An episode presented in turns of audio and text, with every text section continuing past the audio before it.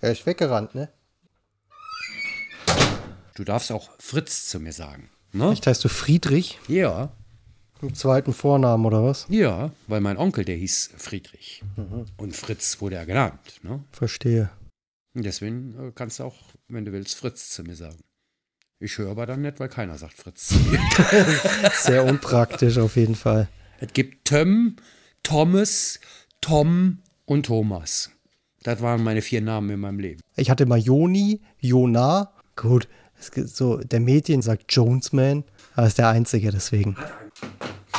Gut, ähm, dann fangen wir mal an.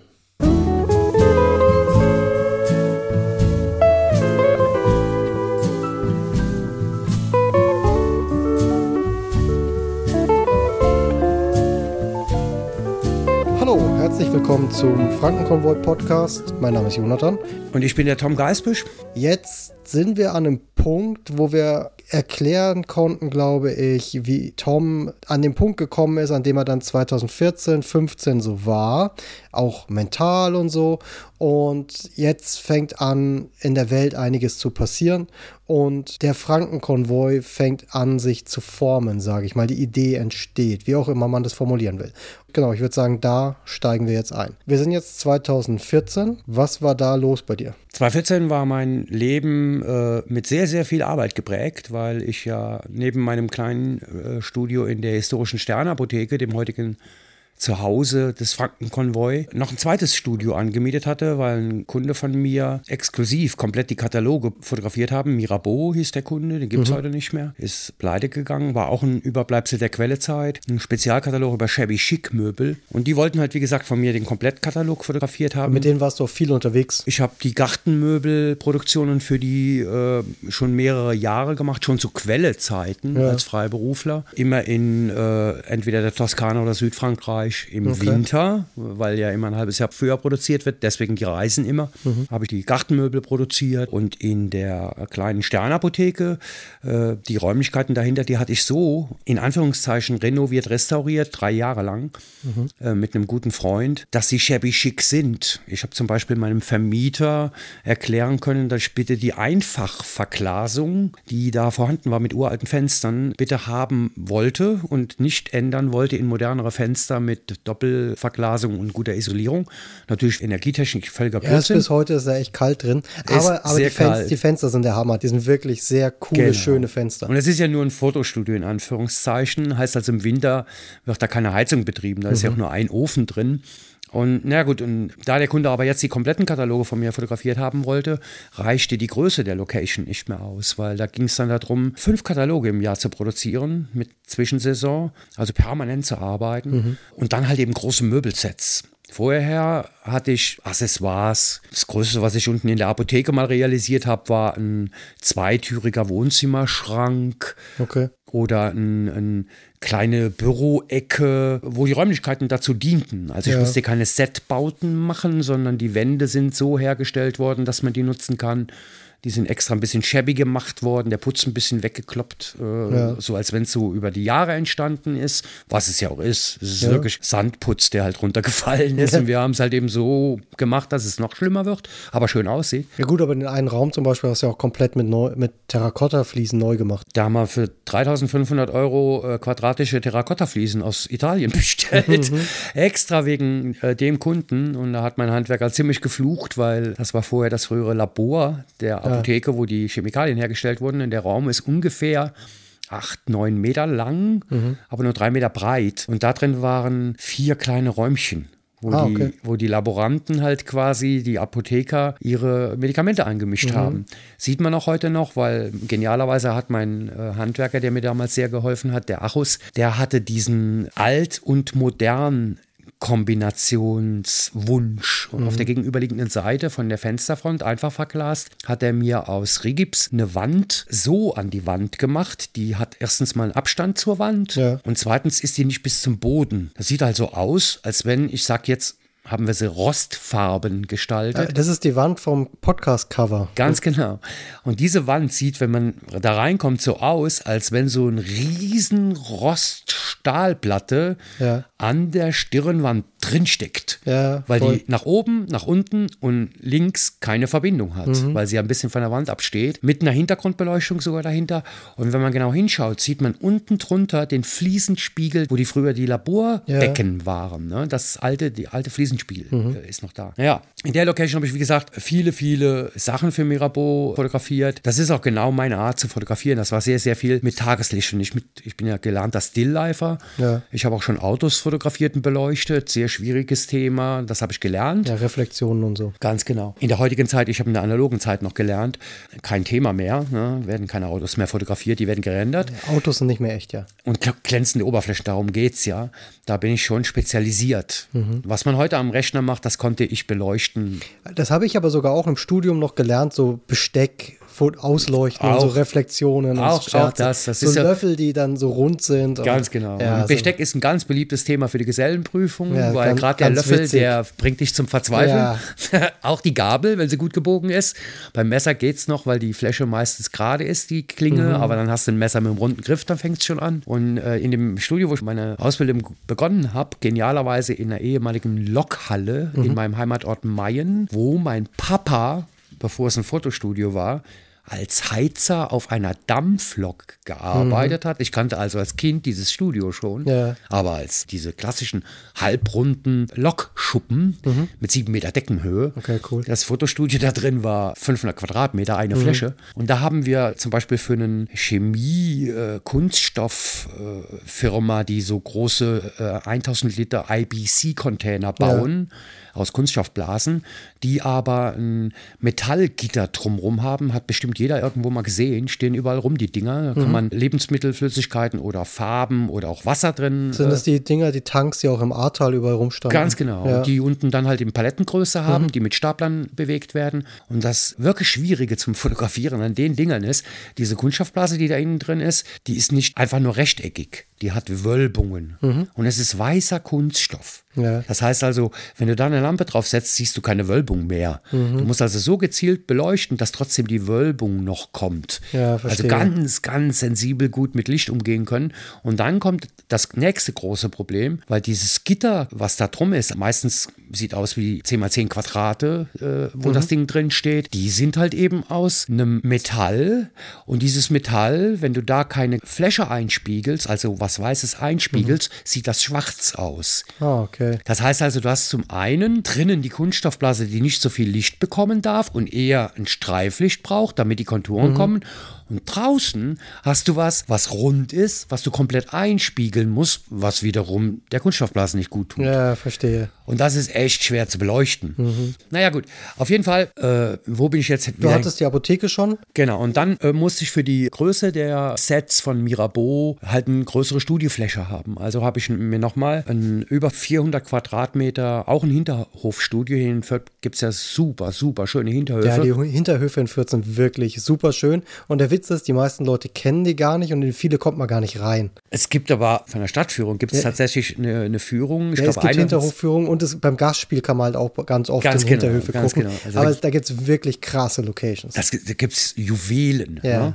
Und so fand ich tatsächlich in einem Hinterhof in der Luisenstraße, weil in den Hinterhöfen war früher auch sehr, sehr viel Industrie angesiedelt, Kleinindustrie. Mhm. Ja, zum Beispiel hier in der Sternapotheke war früher, es gab ja ganz viel Quecksilberverseuchung Verseuchung hier in Fürth, Ja. weil viele Spiegelfabriken hier waren. Ne, die ist, ja immer noch, ist ja immer noch mit den Flüssen und sowas, die ganze Ganz genau. Quecksilberindustrie. Hier hinter der Stahlenapotheke war eine Manufaktur für Zinnfiguren. Hm. Also auch da wird mit Sicherheit das ein oder andere Gift gewesen sein, also lange vor der Apotheke. Ja. Dann später wurde es ja 1903 oder 7 oder sowas, wurde es dann erst Apotheke. Ne? Und das ist ein Gebäude von Mitte 19. Jahrhundert, 1860 sowas oder sowas. Ja. ja gut. Und dieses Ding, was ich da gefunden habe, war dann eher, äh, ja, sagen wir mal, also dieses Hinterhaus, wo diese Studie drin war, war dreistockig. Wenig Altbauscharme, eher so Industriecharakter, Backsteinbau, ich sag mal Anfang 20. Jahrhundert. Okay. So nüchtern, mit Stahlträgern innen drin, um zu stützen, aber halt 400 Quadratmeter groß. Mhm. Und es bestand quasi aus zwei Räumlichkeiten. Einmal vorne ein, ein riesen Studio, Freifläche, aber alle vier Meter so ein Stützpfeiler. Ja, verstehe. Ja, also keine äh, freie Fläche. Ja. Und dahinter war dann nochmal ein ganz langer, früherer äh, wohl Zugang oder Flur, mhm. aber mit einer Breite von fünf Metern auf 30 Meter, mhm. ein riesenlanges Ding mit einer schönen Backsteinwand, alles weiß gekelkt. Da drin habe ich dann fotografiert und dafür brauchte ich, auch das erste Mal in meinem Leben, äh, war ich nicht nur, nur für mich verantwortlich als Selbstständiger, sondern ich hatte drei feste Mitarbeiter. Okay. Habe durch die beiden Studios, ich habe natürlich die Apotheke behalten, mhm. mir hat zwar jeden Morgen, wenn ich zur Arbeit geradelt bin, mein Herz geblutet, weil meine schöne Apotheke stand drei Jahre lang leer ja. und war dunkel, weil darin habe ich nicht mehr gearbeitet, das wäre ja Blödsinn gewesen, immer hin und her. Ich musste Equipment zukaufen, Kredite aufnehmen und das noch und das noch und hatte nachher einen Festkostensatz im Monat von fast 20.000 Euro. Oh, ist cool. Ich habe aber auch Umsätze gefahren, die jenseits der Donnerkuppel waren, mhm. weil Katalogkunden sind für Werbefotografen toll, weil die ja kontinuierlich Geld bringen, im Gegensatz zu großen Einzelkunden, ja. die einmal oder zweimal kommen für ihre Website oder sonst was, ist ein Katalogkunde ja kontinuierlich da. Ja klar, die brauchen immer Nachschub. Jeder Katalog hat eine neue Saison. Es gibt den Herbst, Winter, Frühjahr, Sommer. Mhm. Dann gibt es nochmal Zwischensaison. Mhm. Es gibt nochmal Sonderflyer. Alles Werbemittel, die jedes Mal, wenigstens zum Teil, auch mit neuer Ware bestückt wurden. Ja. Heißt also, viel des Katalogs, sagen wir mal 80 Prozent, wurde übernommen. Mhm die Sachen, die gut gelaufen sind zum Beispiel. Ja. Und dann wurden aber immer neue Produkte dazu. Also du hast ja natürlich auch immer Trends und Modeveränderungen und da brauchst du natürlich neue Produkte und davon hast du keine Bilder, die musst du dann neu machen lassen und so. Ganz genau. Und alles wurde hergestellt in Fernost, Bangladesch, Indien und so weiter. Mhm. Da war schon immer der kleine Mann in meinem Kopf, seit Beginn der Werbefotografie, wo ich da arbeite, der mir eigentlich in meinem Kopf immer gesagt hat, so, oh, du arbeitest nicht für das Business, wo du eigentlich mit deinem Naturell dahinter stehen könntest, weil wir brauchen nur mal über Umweltsauerei zu reden mhm. oder Kinderarbeit oder weiß der Geier was. Aber trotzdem, ich bin halt ein leidenschaftlicher, passionierter Fotograf und das ist genau mein Ding. Und deswegen konnte ich den Mann mit der Trommel im Kopf immer ruhig halten. Ja, verstehe. Ja, weil es war meine Leidenschaft, ich habe damit mein Geld verdient und gut ist. Aber ich muss sagen, die drei Jahre waren für mich die Hölle, mhm. weil ich bin halt ein Mensch, der nicht materiellem Besitz keinen Wert zumisst. Mhm. War ich nie, bin ich nie geworden, auch wenn ich viel Geld verdient habe. Ich komme aus recht armen Verhältnissen aus den 60er Jahren. Also meine Eltern sind im Krieg geboren, aber als kleine Kinder haben sie nicht viel Krieg erlebt, aber sind Nachkriegsgeneration. Mhm. Und mein Vater Arbeiter, meine Mama mit 17 mit mir schwanger, mhm. äh, meine Schwester kam 14 Monate später dazu. Wir hatten nie viel Geld, aber wir waren eine liebevolle Ohana, eine liebevolle Familie. Wir stehen ja. bis heute zusammen. Meine drei Geschwister mittlerweile, also meine beiden Schwestern und ich, sieben Jahre später kam das Nachzüglerkind, mhm. haben wir durchbekommen. Mhm. Wir waren auch tatsächlich, weil du bist Veganer. Ja. Ich bin ja immer noch Fleischesser, mhm. aber ein selten Fleischesser, weil, das habe ich so gelernt, weil wir ja wenig Geld hatten, das wäre ja auch viel vernünftiger in der heutigen Zeit, gab es den, ja. den Überkonsum an Fleisch, jeden Tag im Supermarkt einen Scheißdreck zu kaufen, den gab es bei uns gar nicht. Weil A hatten wir kein Geld und B, noch genialer, meine Mama ist gelernte Fleischerei-Fachverkäuferin. Mhm. Die hat uns schon als Kindern wirklich eingebläut, du kaufst niemals deine Wurst oder dein Fleisch im Supermarkt. Nie, niemals. Ohne dass wir es wussten, haben wir nie irgendwas aus Massentierhaltung oder aus schlimmen, schlimmen Schlachthöfen oder sonst was bezogen. Weil in der kleinen Metzgerei meiner Mama wurde selbst geschlachtet. Mhm. Und die Metzgerei hat ihr Schwein und ihre Kuh und was sie sonst so verarbeitet haben, vom Bauer bla bla bla aus dem nächsten Dorf bezogen. Ja. Die Tierhaltung war damals katastrophal, gar keine Frage. Aber es gab diese Massenbetriebe nicht. Ja, ist also, oh, das ist ja ein ganz eigenes Thema, wenn man absolut, das jetzt aufmacht. Absolut. Ähm, also, wie gesagt, ja, Fleischverzicht, aber, wichtige ab, Sache. Aber was, äh, wenn man aber Fleisch isst, dann natürlich gucken, woher kommt es und dann genau, vielleicht auch auf genau. Haltebedingungen achten, etc. Und das wollte ich auch eigentlich nur sagen. Und was Tradition war bei der Metzgerei, ging ja um meine, die Verhältnisse, wo ich herkomme. Mhm. Tradition in der Metzgerei, auch wenn meine Mama da gearbeitet hat, deshalb haben wir trotzdem in der Woche keine Wurst gegessen. Ja. Und kein Fleisch, weil wir hatten das Geld nicht dafür. Mhm. Aber Tradition in der Metzgerei, auch im Gegensatz zu heute, da gab es kein Wegwerfen. Ja. Am Samstagmittag, wenn die Fleischerei geschlossen hat mhm. und montags erst wieder aufgemacht hat, montags war Schlachttag, mhm. da wurde neu produziert, wurde alles, was nicht im Kühlhaus war mhm. oder alles, was angeschnitten war im Kühlhaus, wurde an die Mitarbeiter verschenkt. Mhm. Die ganze Auslage, die in der Theke zwar ja. auch gekühlt lag, die wurde nicht montags nochmal verkauft. Mhm. Das wollte man den Kunden nicht geben. Ja. Und deswegen wurden dann die sogenannte Fleischtüte, hat die Mama immer am Samstagmittag nach Hause gebracht. Ja, verstehe.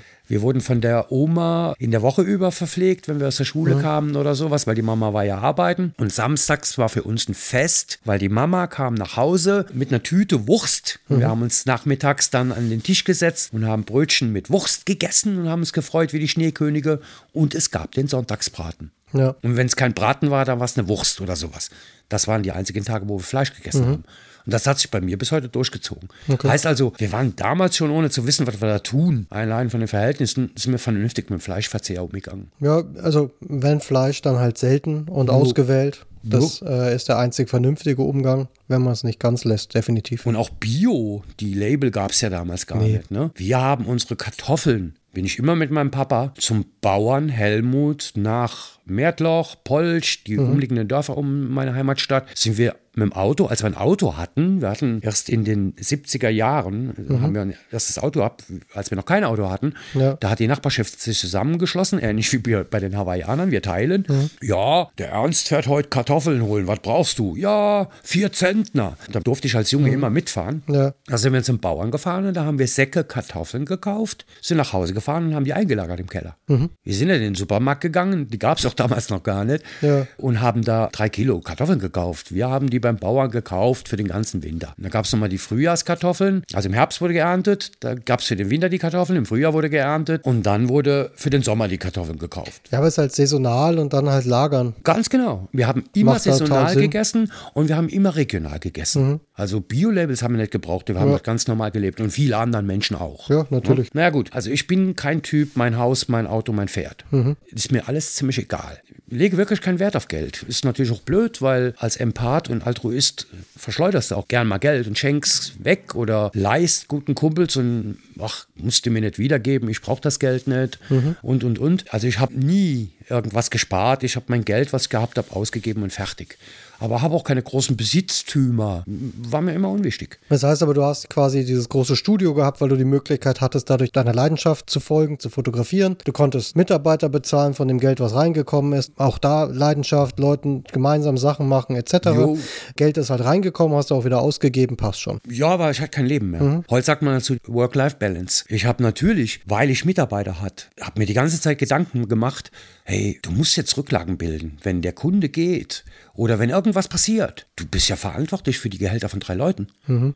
Ja, ja. Und dann haben wir da gearbeitet und äh, wie gesagt, mein Leben war kein schönes Leben mehr. Äh, ich habe nichts dagegen, 16 Stunden am Tag zu arbeiten. Das habe ich auch vorher schon gemacht. Mhm. Aber diese Verantwortung, die ich da hatte und diese immensen Festkosten und die Gefahr, wie immer in der Werbebranche, ey, da ist einer zwei Cent billiger, ich bin da mal weg, waren halt so schwierige Sachen. Ich hatte einen Dreijahresvertrag für das Studio unterschrieben und der Kunde Mirabeau war nicht willens, mir auch einen Dreijahresvertrag zu unterschreiben, wenn ich auf das Wagnis eingehe. Die haben ein halbes Jahr mir rumgebaggert. Mhm. Und ich habe immer gesagt, nee, will ich nicht. Das ist mir viel zu groß. Mhm. Und dann haben sie mich nachher bekommen mit A, wussten sie ganz genau, dass ich es super gerne mache. Mhm. Genau die Art zu arbeiten ist meine Leidenschaft. Ja. Das haben die kapiert. Und sie haben mich mehr oder weniger auf eine schöne Art und Weise erpresst, indem sie gesagt haben, hey Tom, komm, mach das jetzt, weil sonst müssen wir uns ein anderes Fotostudio suchen.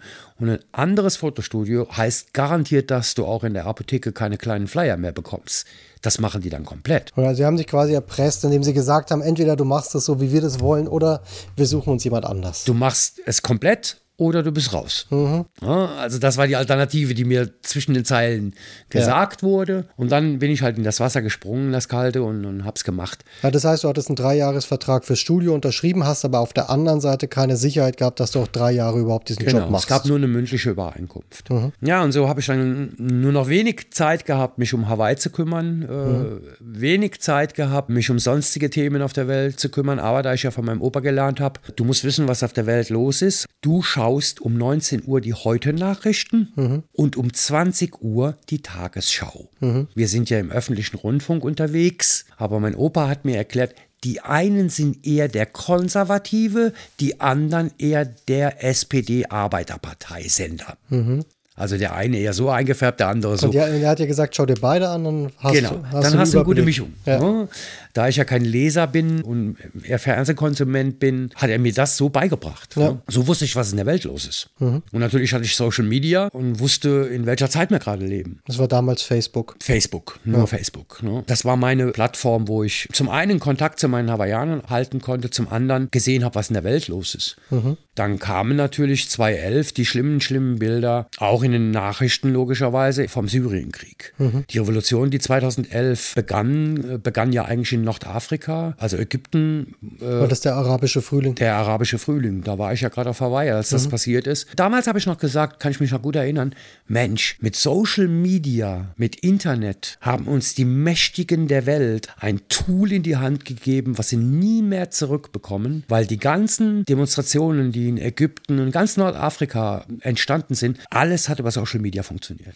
Ja, ich meine, da, damals, ich erinnere mich noch, das hat sich tatsächlich angefühlt, als würde da tatsächlich die Welt sich verändern. Zum Guten. Auf, ja, genau, zum Guten. Also es würde eine sehr positive Revolution stattfinden, Ganz weil genau. tatsächlich die Menschen, keine Regierungen, niemand untereinander sich über Social Media so vernetzen, dass sie Großes bewirken können. Und zwar gegen jeden Gegner. Das, Ganz war, genau. das war, hat sich wirklich krass angefühlt. Und das hast du ja heute noch. Schau in den Iran. Ja. Ne? Und schau nach China. Sobald die Despoten merken oder die diktatorisch angehauchten Regierungen merken, und das wissen die ja schon längst alle, wird das Internet abgeschaltet. Oder mhm. Facebook, Instagram gibt es in, in China gibt es ja, kein, wollte ich kein, sagen, kein also gerade China, Russland etc., die haben bestimmte Plattformen im Internet einfach gar nicht. Ganz genau. Beziehungsweise eigene Varianten, wo sie mehr Kontrolle haben. Das ist natürlich eine Reaktion auf genau den arabischen Frühling und die auf die nutzen es jetzt andersrum. Genau, aber, aber die haben daraus gelernt. Ganz und das, genau. was sich damals so, so krass positiv angefühlt hat, wo man gedacht hat, wirklich krass, ich erlebe mit, da verändert sich die Welt, weil auf einmal Sachen anders möglich sind. Darauf haben die reagiert und haben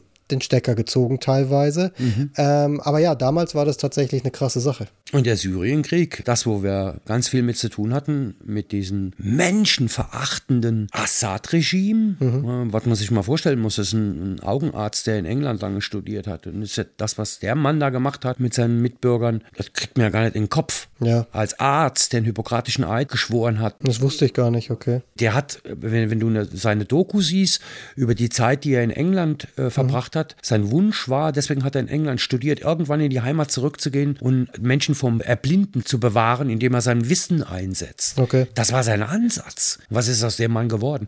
Und auch die Art und Weise, wie damals die Revolutionen entstanden sind. Zum Beispiel in Syrien die Revolution. Das war die Rosenrevolution. Die haben Rosen. Mit Ja, Rosen sind die auf die erinnere mich, Straße ja. gegangen und haben aufbegehrt gegen diese Unterdrückung, auch Mhm. die Unterdrückung von Minderheiten, wie zum Beispiel die ganzen Kurdengebiete und so weiter Ja. und so weiter. Die wollten friedlich einen Regimewechsel haben und sind dann von der eigenen Regierung erschossen und mit Fassbomben zugepflastert worden, mit Hilfe, später dann ist er ja dazugekommen, geht ja um geostrategische äh, Geschichten, mit Hilfe von Putin. Ja, das ist halt auch eine Sache, die, die krass ist. Putin hat anscheinend schon sehr früh einen Plan gehabt, wo er hin will. Und die Strippen richtig gezogen, sehr früh. In der heutigen Zeit, nach, der, äh, nach dem Einmarsch in die Ukraine, und das sagen mir auch meine Leute aus Syrien, gutes Beispiel, Putin hat in Syrien geübt. Das war sein, sein Das Übungsschlachtfeld. war so ein Testlauf quasi. Ganz genau. Was hat er in Syrien gemacht? Alle Krankenhäuser, alle Kindergärten, alle Schulen wurden bombardiert. Natürlich auch militärische Stützpunkte oder sowas, aber wie viel gab es denn? Hauptsächlich hat er Terror betrieben. Also Infrastruktur zerstören und Angst Terror. säen. Der will die Menschen, die in dem Land leben, will er so erschrecken und mit Terror über, übersäen, dass die Menschen einfach weglaufen. Oder so viel Angst haben. Das, das hat er da geübt. Was, er ja damals auch passiert ist. Ich meine, Ja, die ja. Leute sind geflohen. ja, und er hat ja letztendlich in der Ukraine, führt das jetzt noch weiter. Ja. Und mm, mein guter, guter Freund und ganz enger, ich sage immer, das ist mein Sohn, weil er das Alter hat oder so, Maher Musa, der heute bei uns im Vorstand ist, ehemaliger Geflüchteter, den ich in 2016 in Griechenland kennengelernt habe, der hat zu der Zeit, also später dann nachher 2014, 15, hat er in Aleppo Geologie studiert, während draußen Fassbomben aus Helikoptern runtergeregnet sind. Ja, ist krass. Das war die Zeit. Und dann gab es natürlich andersrum, hier bei uns in Europa, katastrophale Sachen. Es gab den islamistischen Terror. Ja, Bacatlan in Paris, die Hunderten von Menschen, die erschossen wurden. Terroranschläge bei uns und, und, und. Wir waren zunächst 2011, haben wir gedacht, hey geil, die Welt ändert sich zum Guten. Und dann auf einmal erfahren wir, scheiße, jetzt haben wir verkackt. Ja, es ist ganz komisch gekippt damals tatsächlich. Also auf der einen Seite, ja, es war so eine Hoffnung. Also es verändert sich irgendwas sehr positiv. Dann gab es diese, also das, ich erinnere mich auch daran noch, es gab tatsächlich Situationen oder es, es, es war so eine Stimmung, theoretisch könnte jeden Tag ein neuer Terroranschlag irgendwo in Europa genau. stattfinden mit einem unterschiedlichen Ausmaß quasi. Es kann alles sein, von einer Messerattacke bis zu durch Leute mit LKWs fahren, durch Menschenmengen oder irgendwelche Explosionen oder irgendjemand rennt mit Maschinengewehr durch die Menge. Also es kann, kann alles sein, jederzeit, überall. Und das war tatsächlich so eine, so eine Grundangst, die so da war. Ich, sogar ich habe mich dabei erwischt. Ich habe mich dabei erwischt, lange vor 2014 habe ich mal in Offenbach äh, bei Frankfurt in einem Fotostudio gearbeitet. Äh, das war nach den 9-11-Anschlägen, mindestens fünf, sechs, sieben Jahre später. Irakkrieg und so weiter und so weiter. Daraus ist der richtige Terror ja entstanden. Ja. Äh, Osama bin Laden hat die Türme weggebombt. Das war der islamistische Terror. Bush hat darauf geantwortet mit Irakkrieg. Dadurch wurde wieder mehr Terror als Antwort erzeugt. Und ich habe mich wirklich äh, in Offenbach, als ich aus dem Studio nach Hause fuhr, das war in so einem Industriegebiet, an der Moschee vorbei.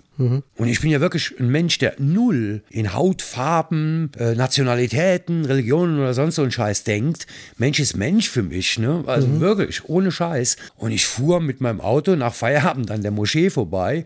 Und draußen stehen ein paar Muslime, Männer, in halt eben ihren ganz typischen, normalen, langen, äh, Ja, diese Gewänder, ja. die, so diese Gewänder, aber ganz traditionell angezogen. Und ich erwische mich selbst, dass ich so eine Millisekunde in mir denke so, oh, oh Gott. Also so eine unbegründete Angst nach dem Motto, hey, hat der jetzt einen Sprengstoffgürtel darunter oder so ein Blödsinn. Selbst ich, ich, ich musste fast anhalten und mir eine reinhauen, weil ich gedacht habe, hey, wie kannst du denn in so einen Blödsinnsfalle rein? Ja gut, aber es ist halt eine Stimmung, die so vorherrscht im Allgemeinen quasi, genau. ja. Und dann damit einhergehend begann ja schon sehr früh die AfD, die mal entstanden ist als Anti-Europa-Partei, Ja. Alternative für Deutschland. Waren die nicht am Anfang gegen den Euro und so Sachen? Ja, das, das war ja. das Hauptthema am Anfang, ne? Das hat überhaupt nichts mit Fremdenfeindlichkeit zu tun gehabt am Anfang. Ja, die, die hatten wahrscheinlich schon so die Tendenzen, aber ja, die, das Die wollten Thema. nationalistisch nur Deutschland. Ja, genau. Und deswegen wollten sie nicht Europa. Ja. Weil sie gesagt haben, Europa ist schlecht für Deutschland. Und dann kamen auf einmal Terroranschläge. Und dann waren es die bösen Islamisten. Mhm. Ja. Dann kamen auf einmal Flüchtlinge. Dann waren es die bösen Flüchtlinge. Mhm. Und dadurch ist der ganze Scheiß ja entstanden. Und dann war aber genialerweise 2015 der Moment, als Angela Merkel, eine konservative, ist nicht mein politisches Lager, der ich eher unterstelle, nicht fremdenfeindlich zu sein, aber aus konservativen Gründen auch eher gegen Ausländer und lieber wir Deutsche und Okay. Mhm. nicht so viele. Multikulti ist kein Konservativer. Ja, und Angela Merkel kam 2015, als in Ungarn am Bahnhof so viele Flüchtlinge, die übers Mittelmeer, äh, alle über den Balkan zu Fuß kamen, ohne schwimmen zu können, mit absolut untauglichen Booten übers Mittelmeer äh, von der Türkei nach Griechenland gekommen sind und dann zu Fuß den Weg gemacht haben bis zur äh, ungarischen Grenze. Da ist der erste europäische Grenzzaun entstanden. Ja. Orban hat den ersten Zaun hochgezogen. Ich erinnere mich noch gut, dass die Debatten im Bundestag dann nachher so weit gingen, dass die AfD, die Trixie, die Beatrix von Storch, tatsächlich in einem Interview mal gesagt hat, naja, wir müssen die Grenzen schützen. Und dann ist sie im Interview ein bisschen provokant gefragt worden, ja, was heißt denn Grenzen schützen? In Deutschland Grenzen schützen. Sollen wir jetzt einen Zaun um Deutschland drumherum bauen? Und wenn der Zaun dann da ist, wir sehen es doch in Ungarn, dann klettern die Leute doch über den Zaun. Mhm. Was soll man denn dann machen? Sollen wir denn dann schießen irgendwann mal? Und da hat Beatrix von Storch gesagt, ja natürlich, mhm. zur Not muss man auch mit Waffengewalt. Ja. Menschen, die illegal einwandern wollen, muss man Waffengewalt ja, es hat sich ganz schön hochgeschaukelt. Aber na, ganz kurz mal zurück ähm, eigentlich waren wir gerade da, du hattest ein großes Studio, jo. du hast äh, richtig Geld verdient, du hattest Mitarbeiter, du hattest abartig viel zu tun, du hattest ein gewisses Druckgefühl aufgrund der hohen monatlichen Kosten, die entstanden sind, aufgrund der Verantwortung für deine Mitarbeiter. Und ähm, dann hast du in Nachrichten und auf Facebook so mitgekriegt, in Syrien passiert sowas, dann eben Ägypten, vorher arabischer Frühling. Weltweit war es ja in dem Moment, also es war ja so eine komische Situation aus Arabischer Frühling war so eine gewisse Hoffnung. Gleichzeitig gab es so eine gewisse Terrorangst in Europa, die so da war. Wenn man mal ehrlich ist, die allermeisten Leute haben relativ wenig davon tatsächlich mitgekriegt. Es war nur so eine vage Angst, weil tatsächlich ab und zu was passiert ist, aber gar nicht so oft, wie es sich angefühlt hat. Und in dem Moment sind in Syrien Fassbomben geworfen worden und es wurde auf Leute geschossen. Auch mit der Unterstützung von Putin wurde da Terror betrieben und die Leute sind geflohen. Viele Kurden sind geflohen wo sind die hin? Es sind ja, das kommt noch dazu, die meisten Leute, die äh, 2015 sich auf den Weg gemacht haben, man sprach ja von einer Million Menschen, kamen ja nicht direkt aus Syrien. Mhm. Die sind Betroffene gewesen vom Syrienkrieg, der ja schon 2011 begonnen hat. Aber die meisten Menschen wollen ihre Heimat nicht verlassen. Und deswegen ist der nächste Punkt, wo ein Mensch hinflieht, das Nachbarland. Mhm. Die Nachbarländer Jordanien, Libanon und Türkei haben bis heute die meisten Geflohenen aus Syrien aufgenommen. Mhm. Natürlich unterstützt wurden die Länder, weil Libanon total kaputt, äh, unser Aktivist, dem fliegt ja jetzt bald hin. Jordanien, armes Land, auch die Türkei völlig überfordert, Wirtschaft kaputt. Die wurden unterstützt von der UN. Mhm. Erstmal werden Binnenvertriebene, das ist die erste Fluchtbewegung, aus den umkämpften Gegenden fliehen die Menschen dahin, wo keine Kämpfe sind. Und als nächster Step in die Nachbarländer. Und die Camps in Jordanien, im Libanon und auch an der türkischen, syrischen Grenze auf der türkischen Seite werden immer noch von der UN unterstützt. Mhm. Heißt also von der Weltgemeinschaft. Aber das und bedeutet, damals in Syrien, die Leute wurden terrorisiert, jo. sind erstmal von den Städten, den Gegenden, wo gekämpft wurde, geflohen innerhalb von Syrien jo. und sind dann, als das da schlimmer wurde, in die Nachbarländer geflohen so quasi. Und da gab es Camps oder wie war das? Ja, heute noch riesen Camps. Und das UNHCR, der Teil von der UN, der United Nations, Vereinten Nationen, der Teil für die Flüchtlingsversorgung und so weiter, der betreibt diese Camps. Ja, da sind mhm. die, die Zelte, die Lebensmittel und so weiter und so weiter. Also die UN unterstützt diese Camps, betreibt diese Camps und finanziert wird das von der Weltgemeinschaft. Jedes Jahr gibt es eine Geberkonferenz und dann werden die ganzen Probleme auf der Welt äh, Überall gibt es Flüchtlingsprobleme und arme Länder und so weiter. Und die reichen Länder sagen jedes Jahr, wie viel Milliarden, Millionen oder was auch immer sie der UN geben. Das, bedeutet, es gibt eine Konferenz, da ist die UN, die sagt dann, passt auf, wir haben auf der Welt das, das und das und das Problem.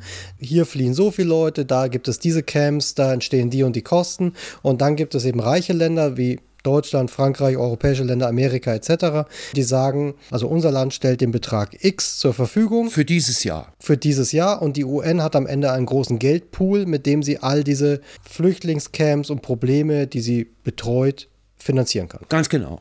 Und diese Konferenz nennt man Geberkonferenz. Mhm. Und äh, die Mittel, die zugesagt wurden für das Jahr, sind nicht eingehalten worden. Das heißt also, die das Länder war 2015. 2014, 15 war das. Also 2014 wurden Mittel zugesagt, genau. die dann 2015 aber nie ausgezahlt wurden tatsächlich. Auch das Deutschland heißt, hat nur einen Teil davon bezahlt. Ich habe irgendwo eine Zahl gelesen, irgendwie 35 Prozent oder sowas war genau. nur finanziert, mhm. was ja ein marginaler Bruchteil ist. Ganz das genau. heißt, man hatte die Situation in Syrien, es Terror, die Leute fliehen, die sind in den Nachbarländern untergebracht in Camps, die werden von der UN finanziert und unterhalten, die Leute kriegen da Essen, Trinken, können dadurch überleben. Die reichen Länder sagen, okay, wir finanzieren das und dann kommt der Punkt 14, 15, wo das Geld einfach nicht kommt oder nur ein Ganz kleiner genau. Teil des Geldes Ganz kommt. Genau. Und die Leute sitzen nach wie vor in den Camps, haben aber auf einmal kein Essen, kein Wasser. Doch, doch. Es war damals so, 2015 war es so, dass die äh, Lebensmittelversorgung in den Camps in Jordanien und in äh, Libanon, das Budget pro Person wurde halbiert. Okay. Ich kann die Zahl also nur noch wenige. ungefähr wiedergeben. Ich glaube, es waren 60 Dollar im Monat pro Person und die wurden halbiert auf 30 Dollar pro Person, weil nicht mehr Geld da war. Das bedeutet, die UN hat einfach quasi die Lebensmittelversorgung runtergefahren. Um die Hälfte reduziert. Weil sie einfach kein Geld mehr hat. Genau, die Leute haben vielleicht mal einen Tag nichts zu essen bekommen oder es wurde weniger Essen ausgegeben, mhm. weil die Mittel gefehlt haben. Okay. Und deswegen sind die meisten, die 2015 hier angekommen sind, die eine Million, die sind nicht aus Syrien direkt gekommen, sondern aus den Camps. Das bedeutet, die Leute saßen in den Camps, konnten nicht nach Hause, weil da wurde immer noch bombardiert, jo. haben aber in den Camps auf einmal kein oder deutlich zu wenig Essen und Verpflegung bekommen. Es war ein Hungertod, war angesagt. Das heißt, sie konnten entweder zurück nach Hause, wo sie bombardiert und erschossen werden, oder in den Camps langsam verhungern oder gucken, wo es besser ist. Ganz und, genau. Und aus der Sicht von wenn du dann in Jordanien in einem Flüchtlingscamp sitzt und zu Hause alles bombardiert wird in Syrien, dann ist natürlich eine logische Richtung Richtung Westen. Ganz genau. Da geht der Mensch schon wieder einen Schritt, den er eigentlich nicht gehen will. Er will ja in der Nachbarschaft seines Landes. Äh, jeder hat die Hoffnung, bleiben. zurückzugehen. Mhm. Jeder. Jeder. Mhm. Jeder will in seine Heimat zurück. Ja. Jeder. Hm? Und dann muss er den nächsten Step gehen, er muss weiter weggehen von mhm. seiner Heimat. Dann kommt er an die nächste Barriere, weil die Landverbindung nach Europa Türkei ist ja noch nicht Europa. Die Menschen wollten dann nach Europa, ins reiche Europa. Das nächste Land, was sie erreichen können, ist Griechenland. Mhm. Und die Landverbindung zwischen der Türkei und Griechenland ist sehr klein und abgeriegelt. Okay. Und es gibt ja noch den Bosporus. Auch da ist ja eine Wasserverbindung. Mhm. Aber da sie ja in der Türkei sich aufhalten konnten, hatten sie wahrscheinlich legale Wege, über den Bosporus zu kommen. Aber die 100 Kilometer weiter, bis dann die griechische Grenze kommt, Feierabend. Mhm. Dann muss man probieren, über diese Grenze zu kommen, über den Zaun zu kommen. Nächste Alternative ist, und das ist das Dramatische, übers Mittelmeer. Und zwar gibt es an der türkischen Küste, Izmir die Region, die Westküste von der Türkei, ja. ist ja der Weg auf die Inseln Lesbos, Chios, der ist ja nicht weit. Mhm. Das sind acht Kilometer. Okay. Also du das stehst quasi also, am Strand und kannst sie sehen. Du kannst die Insel sehen. Es ist nur sehr viel Wasser dazwischen, aber du weißt, okay, ich habe da ein Ziel, was ich sehen kann. Ganz genau. Und das ist Europa. Das ist Europa. Mhm. Wenn ich da bin, habe ich es geschafft. Mhm. Weil in Europa gibt es Menschenrechte, in Europa gibt es eine Genfer Flüchtlingskonvention, in Europa hast du sofort, wenn du europäischen Boden betrittst, hast du sofort das Recht ohne Papiere, mit gefälschten Papieren. Es gibt keine illegale Einreise, wie es heute noch manchmal von Politikern behauptet wird. Die gibt es nicht, sofern du sofort, wenn du europäischen Boden betrittst, um Asyl bittest. Mhm. Dann wird ein Verfahren in Gang gesetzt, dann wird geprüft, ob du ein Recht hast auf Asyl. Da kann einmal die Genfer Konvention eine Rolle spielen, also Kriegsvertriebene. Es gibt aber auch religiöse Minderheiten, die akzeptiert werden, weil sie verfolgt werden. Das muss kein Krieg sein und so weiter. Mhm. Es gibt verschiedene Möglichkeiten, wie du einen Flüchtlingsstatus oder einen Bleibestatus bekommen kannst in der Europäischen Union. Und wir halten unsere Werte ja hoch. Aber damals gab es ja diese Regelung, dass das Land, wo der Flüchtling Europa betritt, zuständig ist für das diese Das ist immer noch so. Okay. Das sind die sogenannten Dublin-Gesetze. Ja, genau. Und dafür mache ich auch uns verantwortlich. Also ich habe uns eben schon mal mitverantwortlich gemacht dafür, dass die Leute aus den Camps fliehen mussten, mhm. weil auch Deutschland halt sein Geld nicht bezahlt ja, an die UN. Der zweite Grund, warum diese inhumane Dublin-Gesetzgebung entstanden ist, weil da lässt Europa Europa im Stich, ist ja, wenn wir doch mal ehrlich sind, wo kommst du denn nach Europa rein? Über England? Kaum? Ja, es landen recht wenig Leute Über irgendwie an der portugiesischen Grenze und so, ja. Wohl auch kaum, weil der Süden ist der arme Bereich ja. auf diesem Planeten. Heißt also, die südlichen Länder werden damit von der, der EU, Südosten. Es ist ja. Spanien, es ist Frankreich, Süden, mhm. es ist Italien und es ist Griechenland. Ja. Die vier Länder müssen diese Prozesse durchführen und müssen die Leute, die ankommen in Europa, da müssen die um Asyl bitten. Das heißt, diese vier Länder haben für Gesamteuropa den ganzen bürokratischen Aufwand. Die haben die Arschkarte gezogen. Mhm. Die reichen Länder, und daher kommt Dublin, Mhm. England, Frankreich, damals war England noch in der EU. Ja. England, Frankreich und Deutschland hat Dublin erfunden. Mhm. Und hat damit die armen Länder, wir wissen alle noch, wie Griechenland ja. von Europa fast pleite gemacht wurde wegen Banken und Gedöns und hin und her. Die reichen Länder haben doppelt verkackt. Mhm. Weil sie haben erstens mal die, gar nicht die Ressourcen. Und die, die armen Länder haben doppelt verkackt. Ja, äh, die, äh, umgekehrt, ja genau, genau, mhm. genau. Sorry erstens mal haben sie gar nicht Geld dafür. Ich kriege schon alles heute noch eine Arbeitslosenquote von 20, 25 Prozent, gerade bei Jugendlichen oder sowas. Ja müssen also Leute aufnehmen, haben selbst kein Geld, um Wohnungen für ihre eigenen Leute und Arbeitsplätze für ihre mhm. eigenen Leute äh, herzustellen und müssen dann auch noch die ganze Flüchtlingssache machen. Und schon seit Beginn ist der Verteilmodus katastrophal. Mhm. Normalerweise wäre es ja dann so, okay, die armen Länder machen den Prozess, werden von der EU finanziert, die Leute kommen an, die werden registriert in den Ländern, machen ihr Asylverfahren, die Behörden vor Ort mit Hilfe von europäischen Beamten Beamten und, und, und müssen diesen Asylprozess vollziehen, mhm. rechtsstaatlich verpflichtend von der EU. Hat der Mensch ein Recht auf Asyl, muss er umverteilt werden in andere Länder. Mhm. Sonst würde das ja bedeuten, all die, die, die drei, vier Länder, die müssen alle nehmen. Ja. Und oben die Reichen, die das Geld dafür haben, die müssen gar nichts machen. Mhm. Gut, andererseits, es ist ja auch irgendwann passiert, dass die reichen Länder die Türkei bezahlt haben, dass sie die Flüchtlinge bei das sich Das ist behält. der Türkei-Deal, den ja, die ist, Frau Merkel dann später ja dann irgendwann schon mal. Ne? Auch noch, noch viel also, schlimmer. Ja. Aber damals, also immer noch 2015, genau. die Camps, in denen viele Leute, die in Syrien nicht mehr leben konnten, untergebracht waren, die sind kollabiert. Die sind aus den Camps raus, haben überlegt, wo gehe ich hin. Die konnten nicht zurück, die konnten nicht in den Camps bleiben. Das heißt, es gab nur eine Richtung, Richtung Westen und das sah, wenn du dann am Strand stehst und diese Insel sehen kannst und sagst, okay, ich muss das bisschen Wasser überbrücken, dann bin ich Europa, sah erreichbar aus und nach der besten Lösung in dieser verzwickten Situation. Mhm. Also haben es Leute probiert. Die tödlichste Außengrenze ist nicht die äh, amerikanische zu Mexiko, wo Trump diese Mauer bauen wollte. Die tödlichste Außengrenze auf diesem Planeten ist das Mittelmeer. Mhm. Das ist ein Massengrab. Ja, ich, äh, ja. Weil die Leute mit Schleppern, die ihnen Boote verkaufen, die überhaupt nicht taugen, die auch aus Libyen kommen, die Afrikaner, Holzschipperschen, wo normalerweise 20 Leute drauf passen, werden mit 300 Leuten voll ja, Ich habe hier Zahlen, also das ist von in den 14 Jahren von 2000 bis 2014 gibt es Schätzungen, dass circa 12.000 Menschen im Mittelmeer gestorben sind. In den drei Jahren von 2014 bis 2017 gibt es Schätzungen, dass fast 22.000 Menschen gestorben sind. Das die ist, wirklichen ist, Zahlen? Ja, die wirklichen Zahlen sind viel höher. Die Dunkelziffer ist wahrscheinlich, also es gab sogar offizielle Zahlen, dass 2015, alleine 2015, laut offiziellen Zahlen der UN 20.000 Menschen mhm. in einem Jahr im Mittelmeer ertrunken sind. Ich denke dann immer, die ganzen Flüchtlingshasser, die nach Italien oder nach Griechenland an den Strand fahren, die müssen sich doch irgendwann mal davor ekeln, in einem Meer von Leichen zu schwimmen. Ja, also es ist wirklich, es ist wirklich erschreckend, wie viele Menschen spooky. da sterben. Ich bin oft in Griechenland gewesen und ich bin auch mit der Fähre gefahren und ich hatte echt immer Angst, irgendwann treibt was vor dir rum. Mhm. Alan Cody haben wir alle gesehen, der kleine Junge, der 2015 angeschwemmt ja. wurde das hat ja getriggert. Ne? Da war auf einmal das Entsetzen groß. Ja, gut, man kennt aber auch die Bilder von den Flüchtlingsbooten, von der Seenotrettung, von den ja. überfüllten Booten, von Noch den heute. Booten, die kippen und solche Geschichten. Also die Bilder sind ja da. Ja. Das, das Ding ist halt, damals war halt eine ganz komische Mischung oder eine, eine also oft, wie gesagt, es gab diese Willkommenskultur ja dann auch, als dann wirklich Leute ankamen. Das Weil Frau Merkel halt eben diesen wahnsinnig geilen Satz gesagt hat bezüglich der Ungarn.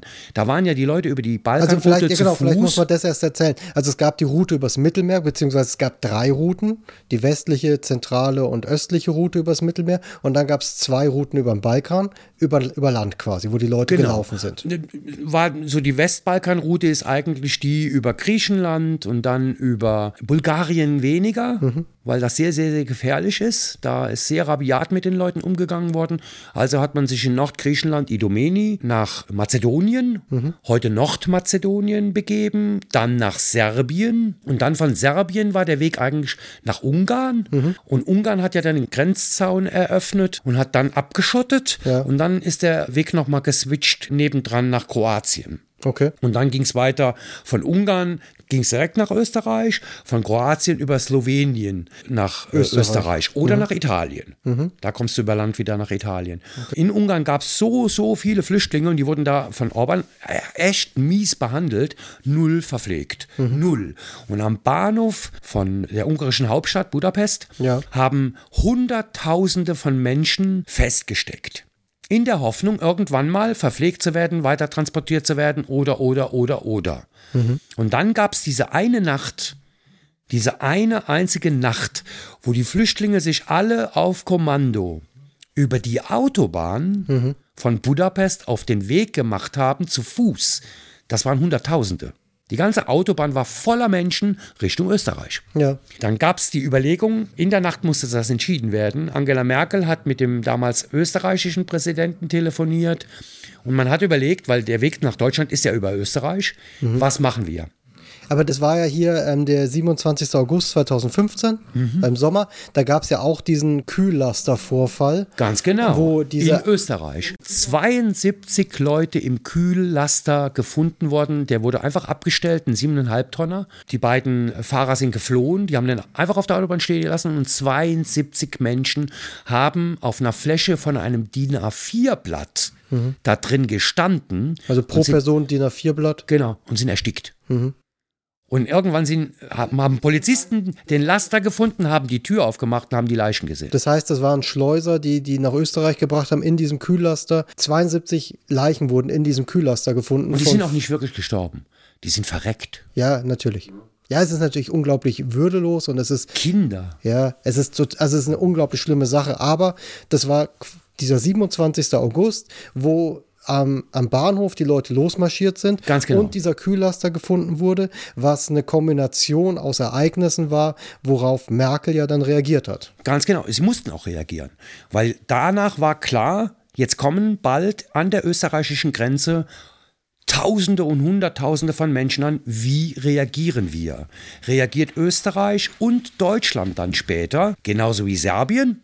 Wollen wir das Bild abgeben?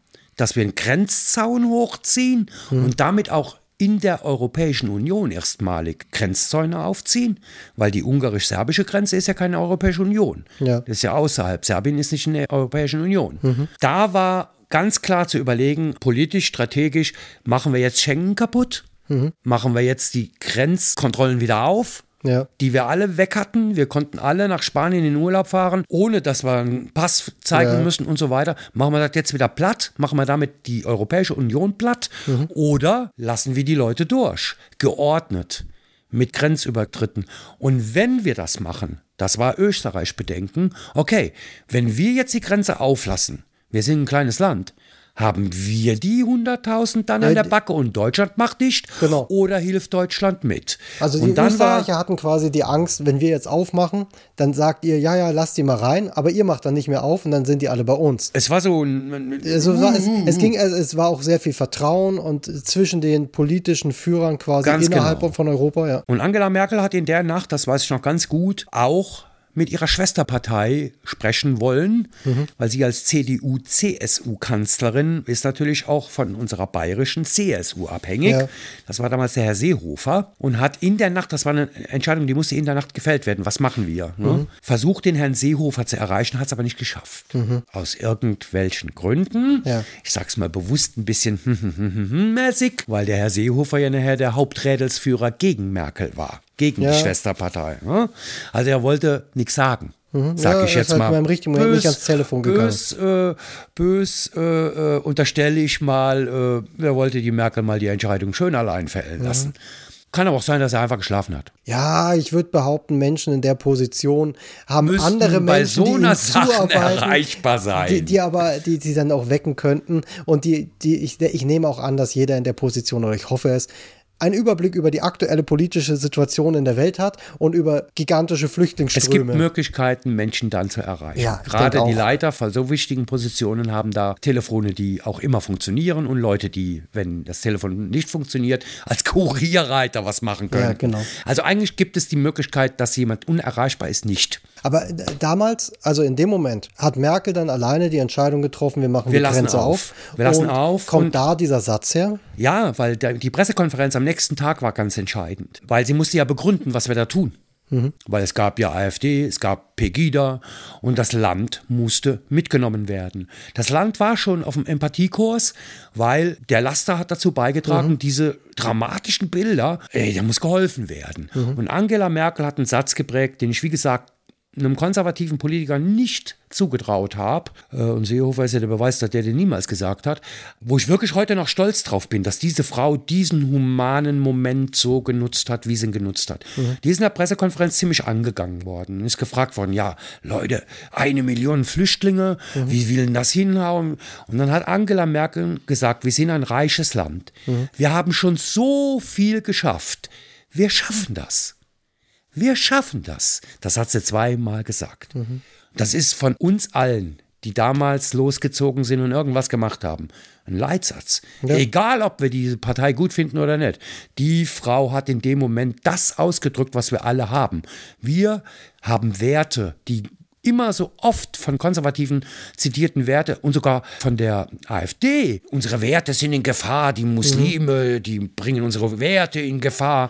Die konservativen christlichen Werte sind Mitmenschlichkeit. Ja. Nichts gegen Konservatismus. Mitmenschlichkeit. Wenn ich an Christentum denke und an Jesus denke, der hätte auch die Grenzen aufgelassen. Der hätte auch Ziemlich nicht sagen sicher. müssen, wir schaffen das. Das wäre eine Selbstverständlichkeit gewesen. Ja, genau. Aber damals, Merkel hatte diese Pressekonferenz, hat gesagt, wir schaffen das, Jupp. hat die Grenzen offen gelassen. Und in dieser Nacht sind vom 5. auf den 6. September, in dieser einen Nacht sind, soweit ich das jetzt recherchiert habe, nur in einer Nacht 20.000 Geflüchtete jo. über die Grenze gekommen. Wo warst du in dem Moment, also was war bei dir los in dem Moment? Ich war da schon mehr oder weniger arbeitslos. Weil, also wir waren ja vorne an dem Punkt, du hast ein super laufendes Studio und ja. hast sehr viel zu tun. Kurz vorher hat der Kunde, Mirabeau, mit dem ich ja nur eine mündliche Vereinbarung hatte, äh, dass wir drei Jahre zusammenarbeiten, ein Fotostudio in Nürnberg gefunden, die ein bisschen günstiger waren und war weg. Mhm. Du standst mit deinem Riesenstudio, deinen Angestellten da, deinem Dreijahresvertrag und hattest keinen Kunden mehr. So sieht's aus. Mhm. Wie der Thomas ja so ist, äh, habe ich zunächst mal meinen Mitarbeitern gesagt, okay, wir müssen uns kümmern. Hier passiert gerade was. Es war noch nicht ganz klar, dass sie weg sind. Ne? Mhm. Aber die Produktionen wurden weniger. Ne? Und das gab mir ja Freizeit. Mhm. Erstmals äh, konnte ich ein bisschen durchatmen eigentlich, aber natürlich hatte ich große Sorgen. Wie mhm. geht's denn jetzt hier weiter? Ich habe Leute beschäftigt. Und dann habe ich meinen Leuten, der Bianca vor allen Dingen, ganz viele Testaufnahmen in Auftrag gegeben, um Neukunden zu akquirieren. Mhm. Wir hatten zum Beispiel vor, Lebkuchen Schmidt anzugehen. Ich hatte damals schon den Kunden Madeleine Mode, mhm. für die wir Still Lives fotografiert haben, und zwar Schuhe. Schuhe und Lederaccessoires. Für die arbeitest du heute ab und zu auch noch? Jetzt nicht mehr, weil auch die haben billigere Fotografen gefunden. Mhm. Und ich habe mich da wegen meiner Arbeit beim Frankenkonvoi auch wirklich zurückgehalten und habe da mit wenigen Produktionen gerade so meine Kosten decken können und mhm. hatte damit die Zeit, mich überhaupt um den Frankenkonvoi so zu kümmern, wie ich das tue. Ja. Ist ja quasi ein 24-7-Job mittlerweile geworden. Ja, das bei stimmt. der Größe. Ja, war ja die Steilvorlage, weil mein Kunde Madeleine, der mich immer noch weiter gefüttert hat, aber wenig Zeit in Anspruch genommen hat, hat mir so meine 20, 25.000 Euro Jahresumsatz gebracht und damit hatte ich ganz, ganz, ganz viel Zeit, um halt eben auf der Route unterwegs zu sein. Mhm. Ja, und, und, so hatte ich die Freizeit, was zu tun. Und damals, 2015, hatte ich ja noch Rücklagen, habe ich auch gesagt, hier, passe auf, einer meiner Freunde hat bei mir die Büroarbeit gemacht und mhm. hatte so einen, ne, einen, Nebenjobvertrag mit 1000 Euro im Monat. Der war jetzt nicht wirklich auf das Geld angewiesen. Und dann habe ich zu ihm gesagt, hey, pass auf, wäre cool, wenn du mir noch ein bisschen helfen würdest, aber ich kann dir leider das Gehalt nicht mehr zahlen, mhm. weil du bist ja auch nicht wirklich abhängig vom Gehalt. Also deine Halbtagsstelle arbeitsmäßig brauchst du natürlich nicht mehr machen, aber wäre schon cool, wenn du mir als Freund ja. noch ein bisschen hilfst bei der Wiederauferstehung oder was auch immer passiert. Mhm. Sobald wir wieder Kundschaft haben und ich dich bezahlen kann, bist du wieder voll mit am Start. Mein Handwerker, ein guter Freund von mir aus Quellezeiten, aus Bamberg, der Carsten, dem habe ich gesagt, hey Scheiße, du musst dir einen anderen Job suchen. Mhm. Und habe ihn aber beschäftigt gelassen bis er einen neuen Job hat. Mhm. Und Bianca habe ich am längsten beschäftigt gehalten mit einem Bruttogehalt von knapp 3000 Euro, bis sie ihre Wohnung in Nürnberg aufgelöst hat und zu ihrer Freundin nach Berlin wollte sie dann gehen und bis sie in Berlin eine Arbeitsstelle gefunden hat. Die war also noch, ich glaube, acht oder neun Monate bei mir beschäftigt ohne Jobs mhm. oder nur mit ganz wenig Jobs. Ja. Hat mir aber die Freiheit gegeben, auch zum Beispiel unterwegs zu sein auf dem Balkan, weil war ja jemand im Studio.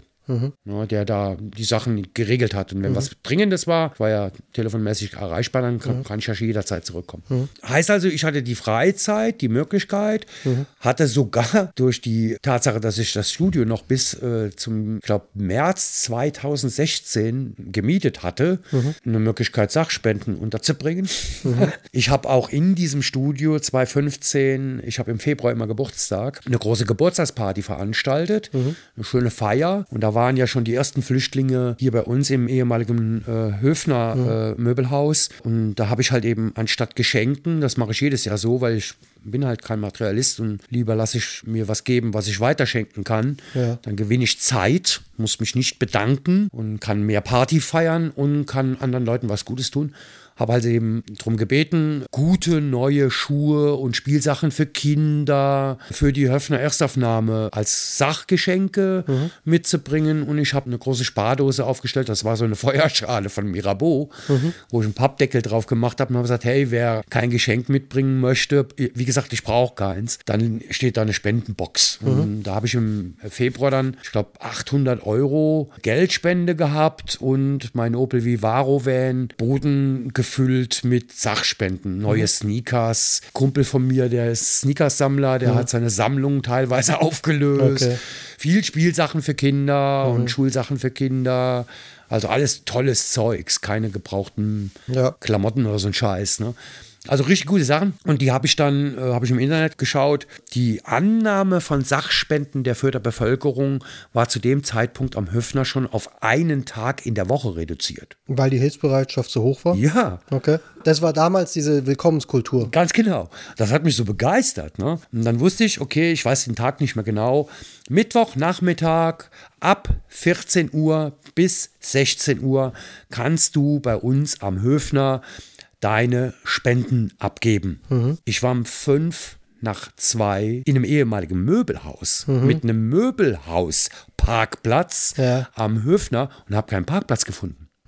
So viele Leute waren da. Wieder so ein Pipi in den Augen-Alarm. Ah, das war quasi im Februar 2015. Genau. Ja. Und ich stehe da und suche einen Parkplatz, damit ich meinen Van ausladen kann und sehe alte Omas und Opas und Familien mit Kindern, wie sie mit Kisten und Taschen Richtung Annahmestelle gehen und ihre Sachen bringen. Das hat mich echt total begeistert. Ne? Ich kam dann irgendwann mal in den Genuss und durfte hinten rumfahren, weil ich hat, hat ja eine halbe Vanladung voll und konnte dann hinten ausladen und habe auch das Spendengeld übergeben können an private Helfer, die da im Höfner geholfen haben. Eine ist die Karin Tiquat, die ist äh, seit ersten Tag Vereinsmitglied und heute Okay. noch Vereinsmitglied beim Frankenkonvoi. Die habe ich da kennengelernt und war da total angefixt Okay. und dachte, hey cool, hier kommen Menschen an und hier kannst du was tun. Also es war, wie, was wir vorhin hatten, diese, diese hoffnungsvolle Stimmung und tatsächlich, bevor Merkel das schon gesagt hatte, dieses wir schaffen das und es funktioniert anscheinend und gemeinsam kriegt man das hin. Genau. Ja. Was auch ganz geil war, die Pegida Nürnberg, wie man heute weiß, zu fast 100 Prozent aus Rechtsradikalen Ja.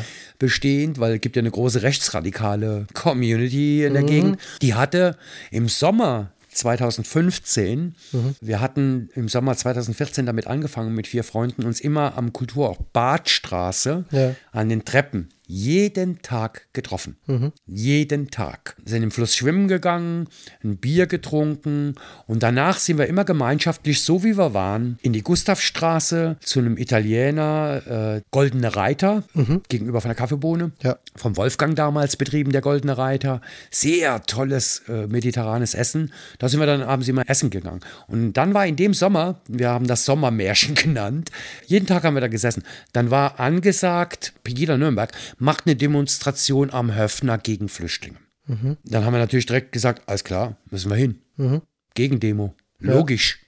Und da die das so clever gemacht haben, die Begida-Leute, die haben die Demo erst, glaube ich, ein paar Tage vorher angemeldet, sodass gar keine große Medienöffentlichkeit passieren konnte. Aber ich glaube, sogar die Busfahrer haben schnell Plakate in Fürth aufgehangen in ihre Busse und Social Media wurde geteilt. Hey, da wollen Pegida-Leute an den Höfner. Wir müssen alle dahin. Fürth steht auf. In Social Media, überall wurde es verbreitet. Und die Polizei hat natürlich weiträumig abgesperrt. Ja. Die durften nicht nicht am Höfner demonstrieren, sondern mussten so im Wohngebiet in der Nähe vom Ja, Höfner, verstehe, ne? ja. da wo die Araltankstelle ist, da am Friedhof von, von Fürth, da durften die in so einem Wohngebiet, um so ein Wohngebietviertel drumherum latschen. Okay. Und alle Zufahrtsstraßen war wie so ein Viereck. Alle Zufahrtsstraßen waren von der Polizei abgeriegelt, Mhm. damit die Gegendemo nicht mit der Hauptdemo in Kontakt kommen Es ist kann. aber auch ganz cool, wenn da ein Haus in der Mitte von dieser Pegida-Demo steht. Genau. Und wir sind alle dahin und ich glaube, nachher hat in den Medien gestanden, es waren insgesamt von Pegida 80 Demo-Teilnehmer.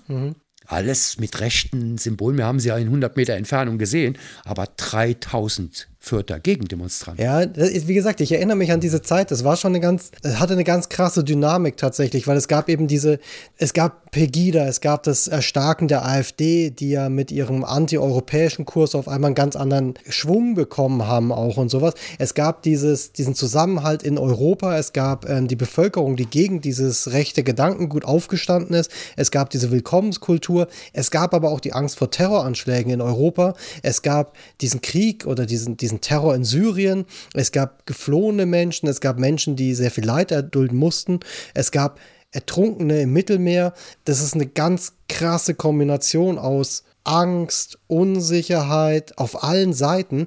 Deswegen, ich verstehe schon, wo, wo die Gedanken für Leute, die bei Pegida mitlaufen, herkommen, weil, weil damals, wie gesagt, es gab tatsächliche Terroranschläge, es gab tatsächlich Nachrichten darüber. Du hast Fernsehen geguckt und es wurde berichtet darüber. Ja, aber sie waren eine Minderheit. Das stimmt, aber es, es gab dieses, es gab diese Stimmung eben, diese, Ja. diese Kombination aus sehr viel Hoffnung und sehr viel Angst. Die Hoffnung war aber größer in dem Moment. Das stimmt. Ne? Und das sieht man auch an der Zahl, die ich eben genannt habe. Von wegen 80 Hansel laufen da rum mit blöden Parolen und 3000, also das war ja keine organisierte Gegendemo. Ja. Ich stand vorne am, am Gitter, dahinter standen die Ninja Turtle Polizisten, die ja auch gerne mal äh, vermeintlich äh, dem eher fremdenfeindlichen Spektrum zugeordnet werden, die standen uns gegenüber, mitten im Sommer in der Hitze.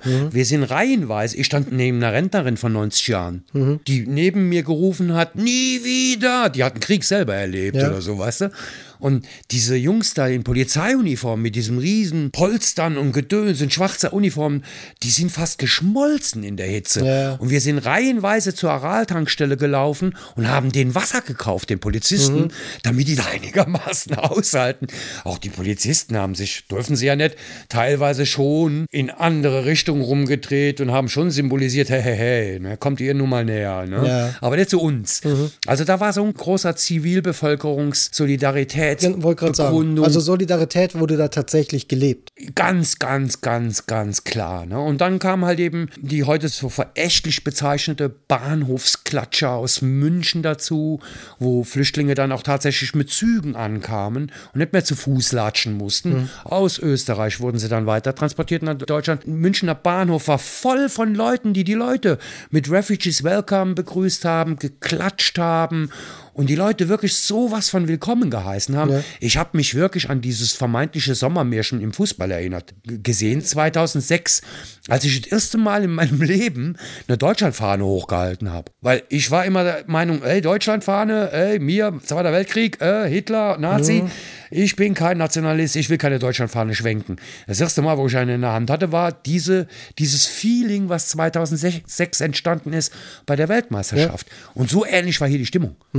Das war so ähnlich. Ich war so stolz auf mein Land, Ja. obwohl ich überhaupt gar keinen Nationalstolz habe. Genau. Aber ich war so stolz auf Deutschland. Ja, es gab die Situation, dass du eben Geschenke zum Höfner gebracht hast, überwältigt warst davon, von der Hilfsbereitschaft, wie viele Menschen tatsächlich helfen wollen. Dann gab es dieses Aufkeimen von Pegida AfD, wo es eine riesige Gegenbewegung gab, die sich dem Ganzen in den Weg gestellt hat, die viel größer war als dieses rechte Gedankengut.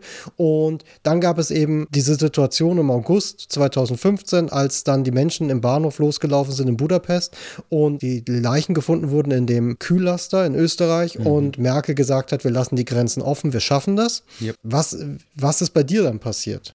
Ich war dann, weil ich ja mehr Freizeit hatte, natürlich in Social Media, in Facebook, volle Kanone drin. Weil von der ungarisch-serbischen Grenze gab es die ersten Berichte über Tränengas, Gummigeschosse. Auf Flüchtlinge. Auf Flüchtlinge, wie die abgewehrt werden sollten, auf der serbischen Seite. Und ich kann mich noch gut erinnern, das war dann im September, Anfang September, Ende August, Anfang September. Ein Münchner Filmemacher mit einer großen Filmfirma mit, keine Ahnung, 60, 70, 80 Mitarbeitern, machen Werbefilme und so, der Andreas Einbeck. Der war in Ungarn an der Grenze Privat ist der quasi hingefahren. privat und hat da geholfen.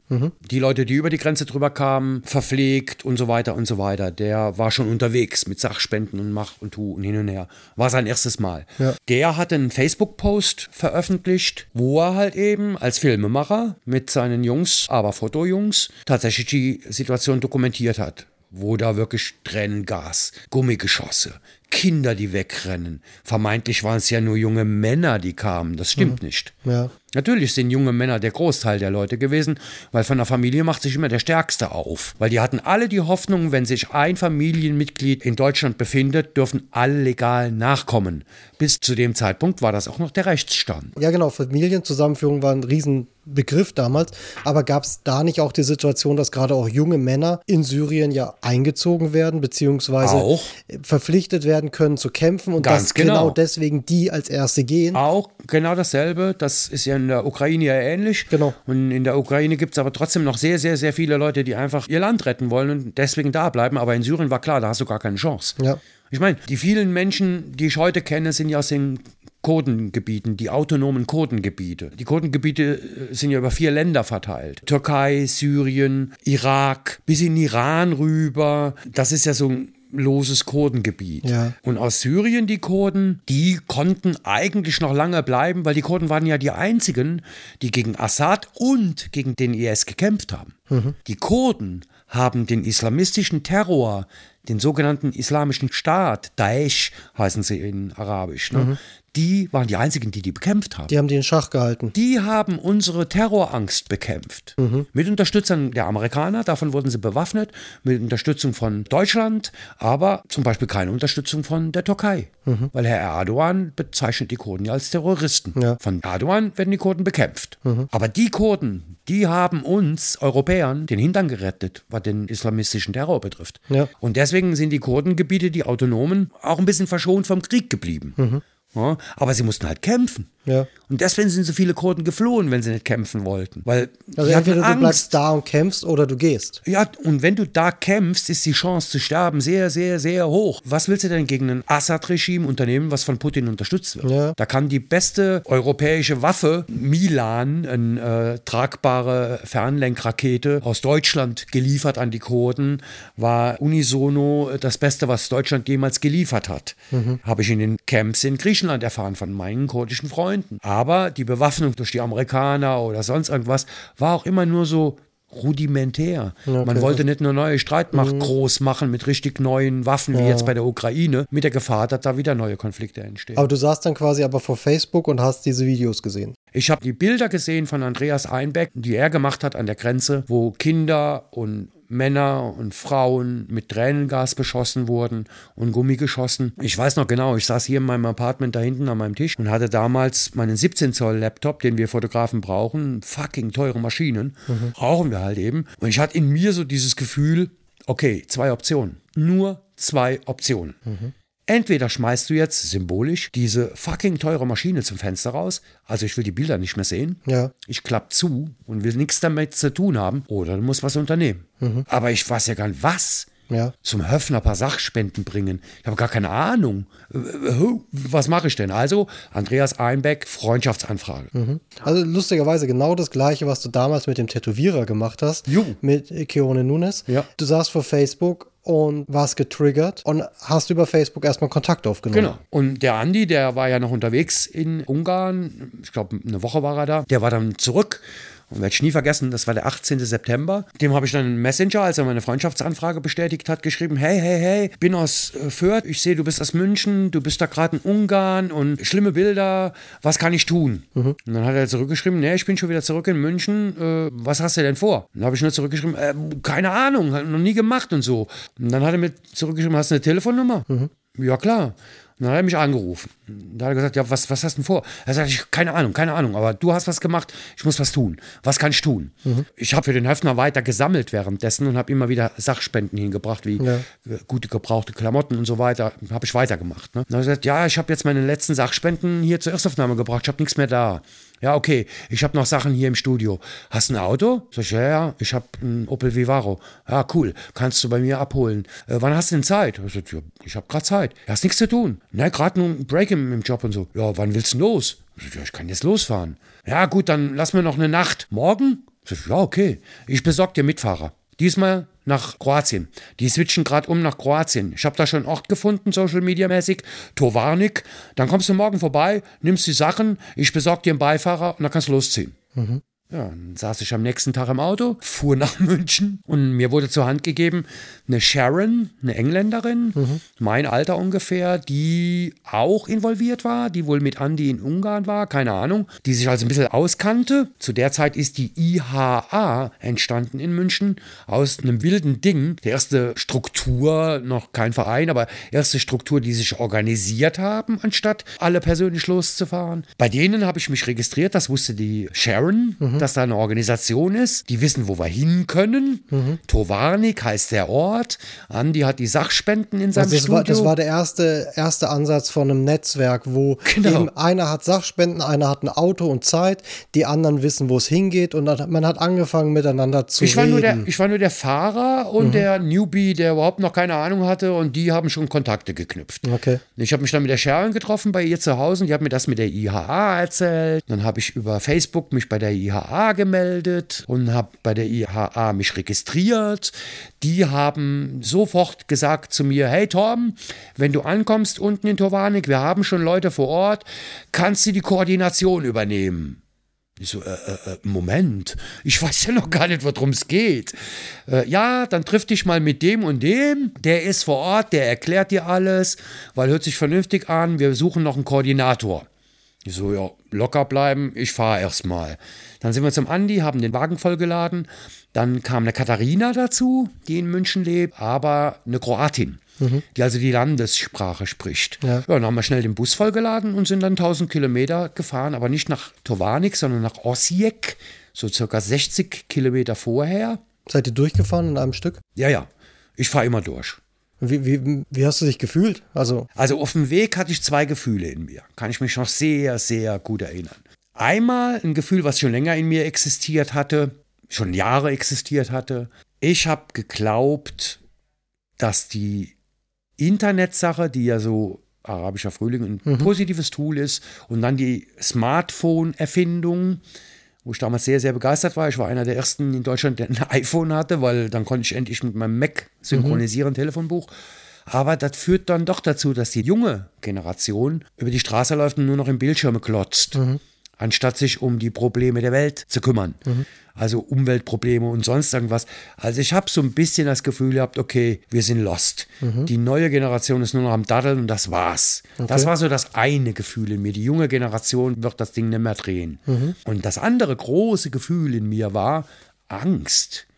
Riesenschiss. Ich würde sagen, wir machen hier einen Break, weil du bist jetzt unterwegs und das nächste Mal setzen wir genau da an mit diesen zwei Gefühlen, mit diesem kein Vertrauen in die jungen Leute, mit dieser Angst, mit der du unterwegs bist, mit diesen zwei fremden Personen und du fährst weg von zu Hause auf diesen, ich nenne es mal Flüchtlingsstrom zu und hast keine Ahnung, was passiert. Ganz genau. Das allererste Mal. Da machen wir jetzt Ende. Und an der Stelle vielleicht noch was Aktuelles. Tom, du warst ja vorhin am Umfüllen, weil es gibt jetzt das Olivenöl aus Griechenland auch. Das beste Öl der Welt. Ja, genau. Das gibt es jetzt in 250 Milliliter Flaschen und du bist ja die letzte Zeit super fleißig dabei, die Apotheke auf Vordermann zu bringen, alles für die Eröffnung von dem Concept Store vorzubereiten. Ich kenne jetzt jede Schublade mit Vornamen. Ja, du hast auch spannende Sachen gefunden tatsächlich Absolut. ähm, genau, das Öl.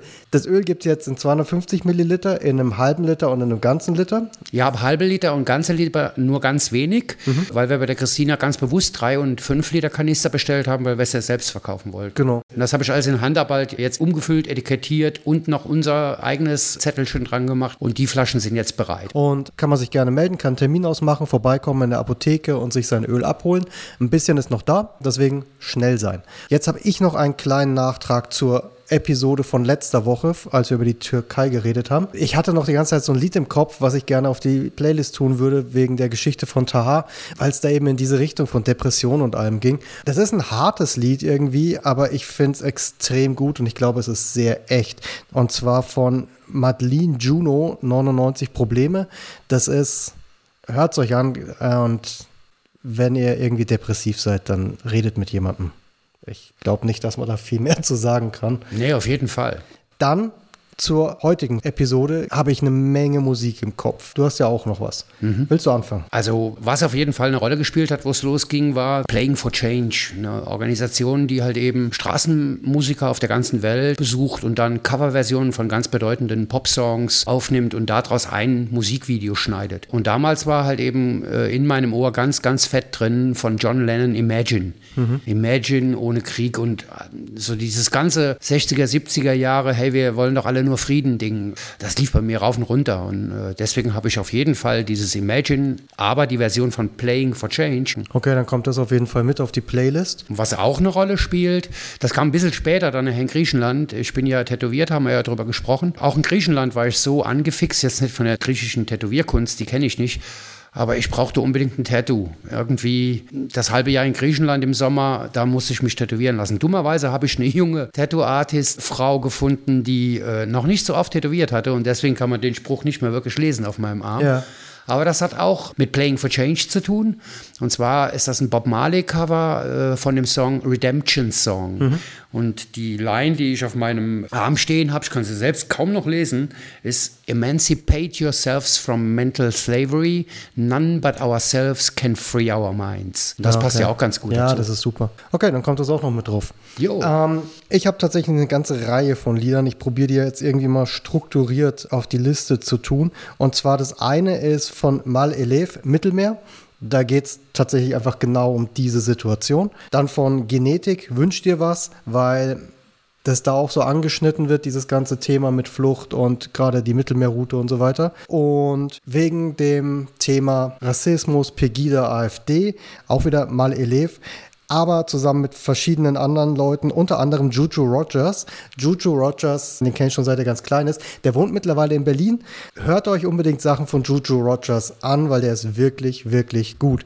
Das Lied, was ich aber drauf tue, ist quasi ein Remix und das äh, von Mal Elev zusammen mit den ganzen anderen. Das heißt No Pasaran und weil es einfach ein sehr gutes Lied ist und weil es zu dem Thema Rassismus sehr gut passt, ist Adriano von damals Brothers Keepers in der Version von Sammys, wie hießen das damals? Äh, Sam TV Unplugged hieß die ganze Aktion und ähm, bei der Variante ist auch Megalo dabei. Es ist eine sehr, sehr gute Variante und es ist einfach ein zeitlos sehr wahres, sehr wichtiges Lied.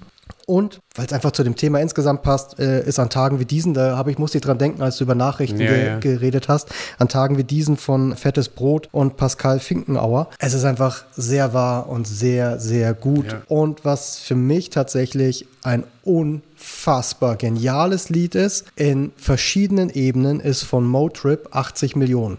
Und zwar, ich meine, das ist eine der genialsten Sachen, die jemals wahrscheinlich im Rahmen einer Fernsehsendung entstanden sind. Das ist entstanden in dem Sing My Song. Ich weiß nicht, ob du das kennst. Quasi ein Künstler singt das Lied von einem anderen. Mhm. Und ihm, Motrip, wurde quasi, er hat sich von, oder muss, was weiß ich, ich habe keine Ahnung, wie die Sendung funktioniert. Er hat auf jeden Fall das Lied von Max Giesinger, glaube ich, 80 Millionen genommen, was ja damals so eine Fußballhymne war. Wir mhm. 80 Millionen Deutschen, Fußball hier. Yeah. Und Motrip hat die Idee des Liedes genommen und hat die kongenial umgedreht und hat es quasi in die Perspektive eines Flüchtlings gesetzt, aus seiner Ego-Perspektive, wie er damals als Kind, als Flüchtling aus dem Kriegsgebiet nach Deutschland gekommen ist.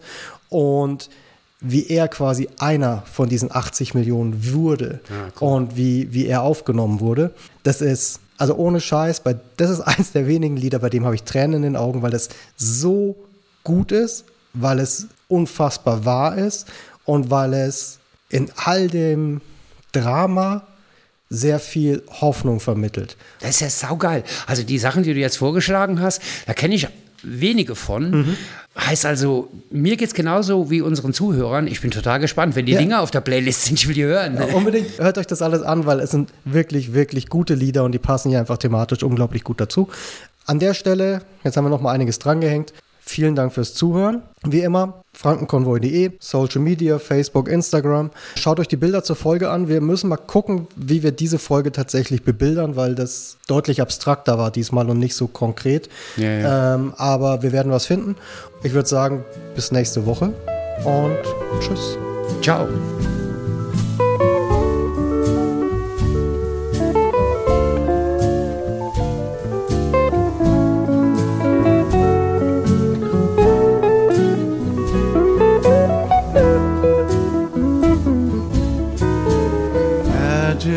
at Waikiki.